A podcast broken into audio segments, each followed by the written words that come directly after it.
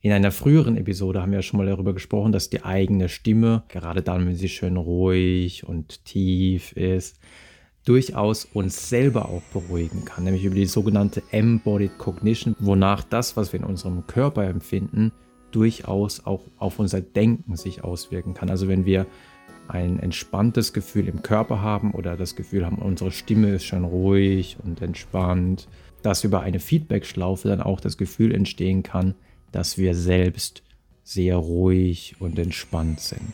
Aber wie weit können solche Effekte der Stimme auf unseren Körper gehen? Kann man die eigene Stimme auch so verändern, dass man dadurch selbstbewusster wird, dass man dadurch mehr Selbstvertrauen bekommt? Diese Frage haben sich auch holländische Forscher im Jahr 2012 gestellt und haben Versuchspersonen auf drei Gruppen verteilt. Die erste Gruppe sollte einen Text in einer deutlich niedrigeren Stimmlage vorlesen. Also sie sollten wirklich mit der Stimme sehr weit runtergehen und dann in dieser Stimmlage den Text vorlesen. Die zweite Gruppe sollte dagegen mit ihrer Stimme sehr hoch gehen und den Text in einer sehr hohen Stimmlage vorlesen und den Text bis zum Ende in dieser sehr hohen Stimmlage vorlesen.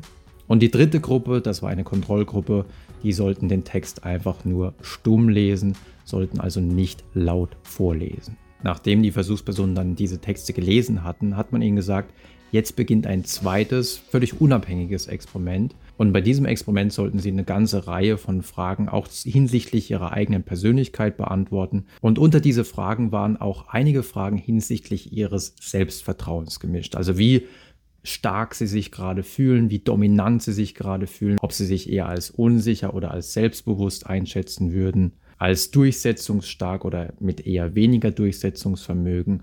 Und obwohl das Lesen der Texte in unterschiedlichen Tonhöhen schon ein paar Augenblicke zurücklag, konnte man beobachten, dass diejenigen, die die Texte in sehr tiefer Stimmlage gelesen hatten, dass die im Vergleich zu den anderen Angaben deutlich selbstbewusster zu sein. Und ich finde, das Spannendste an diesen Ergebnissen ist es, dass es diese Nachwirkung der tiefen Stimme gab. Also die Forscher haben ja nicht während des Lesens mit der tiefen Stimme abgefragt, ja, wie selbstbewusst fühlst du dich jetzt gerade, sondern sie haben ja kurz danach in einem anscheinend unabhängigen Experiment nachgefragt, ja, wie stark fühlst du dich jetzt gerade, wie selbstsicher fühlst du dich gerade. Und obwohl das Vorlesen mit der tiefen Stimme schon ein bisschen zurücklag, waren die Effekte hier noch deutlich sichtbar. Und ich könnte mir vorstellen, dass gerade in sozialen Interaktionen, wo man auch noch ein bisschen mehr auf die eigene Stimme achtet, als in so einer ganz normalen Vorlesesituation, dass da die Effekte sogar noch ein bisschen größer sind.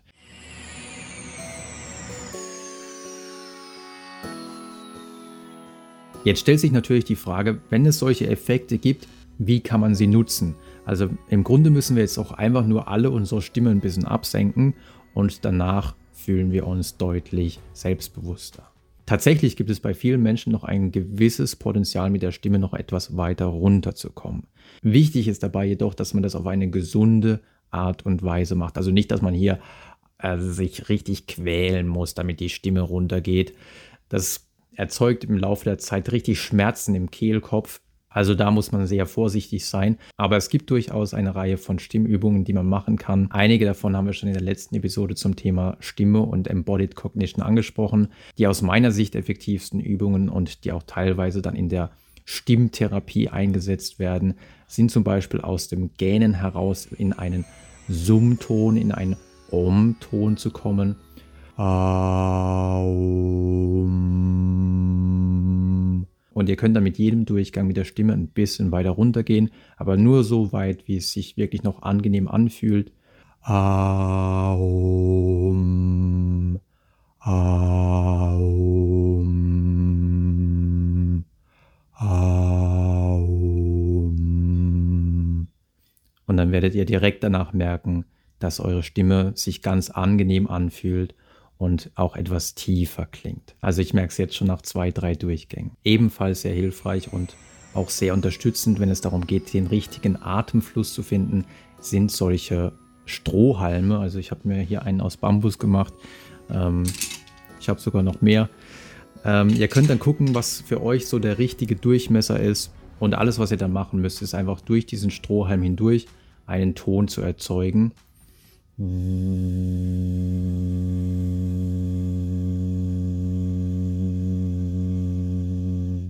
Achte darauf, dass der Ton nicht abbricht und ihr immer einen gleichmäßigen Luftfluss habt. Ihr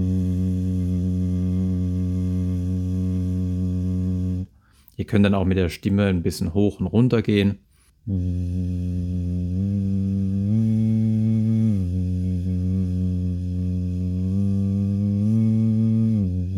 Und ihr werdet merken, dass euch das sehr dabei hilft, den richtigen Atemfluss zu entwickeln, weil häufig entstehen ja viele Probleme mit der Stimme dadurch, dass die Stimmbänder, die den Ton ja dadurch erzeugen, dass sie sich öffnen und schließen, dass die sich manchmal nicht komplett schließen können, weil der Luftfluss, den sie bekommen, nicht gleichmäßig genug ist. Und durch solche Übungen wie hier zum Beispiel durch so einen Strohhalm oder Bambushalm, durch Töne zu erzeugen,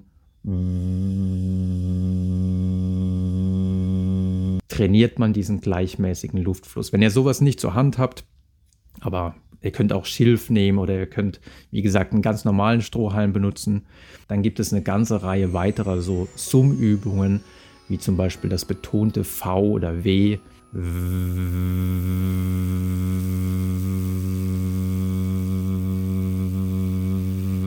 Oder das betonte S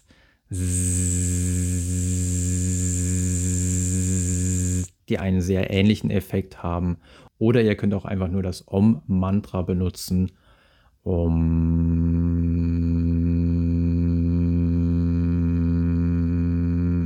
Und dann werdet ihr auch merken, dass die Vibration durch den ganzen Körper geht, euer ganzer Körper als Resonanzkörper verwendet wird.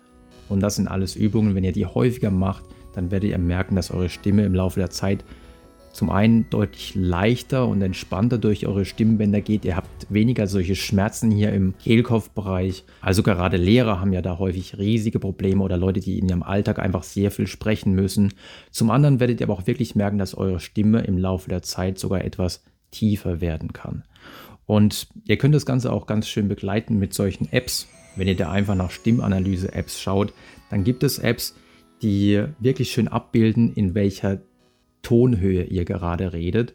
Und dann könnt ihr einfach mal so schauen, wie sich eure Stimme im Laufe der Zeit entwickelt.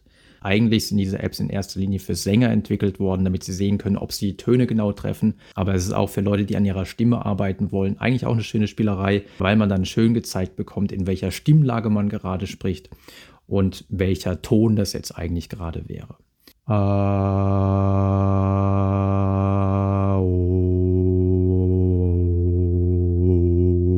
Und das Schöne an solchen Apps ist auch, dass man da genau dann sehen kann, ich meine, man merkt es auch selber, aber man sieht dann genau, wann die Stimme so ein bisschen wegbricht. Also wenn man vielleicht zu wenig Luft oder zu ungleichmäßig Luft den Stimmbändern gegeben hat. Also wenn ihr jetzt zum Beispiel hier jetzt gleich auf den Graph schaut, ich werde mal gucken, ob ich das hinkriege. Und dann sieht man genau, wie die Linie unterbrochen wird, weil die Stimme einfach in dem Moment weggebrochen ist. Also da gibt es wirklich ein riesiges Feld, wo ihr eure eigene Stimme ein bisschen ausprobieren könnt.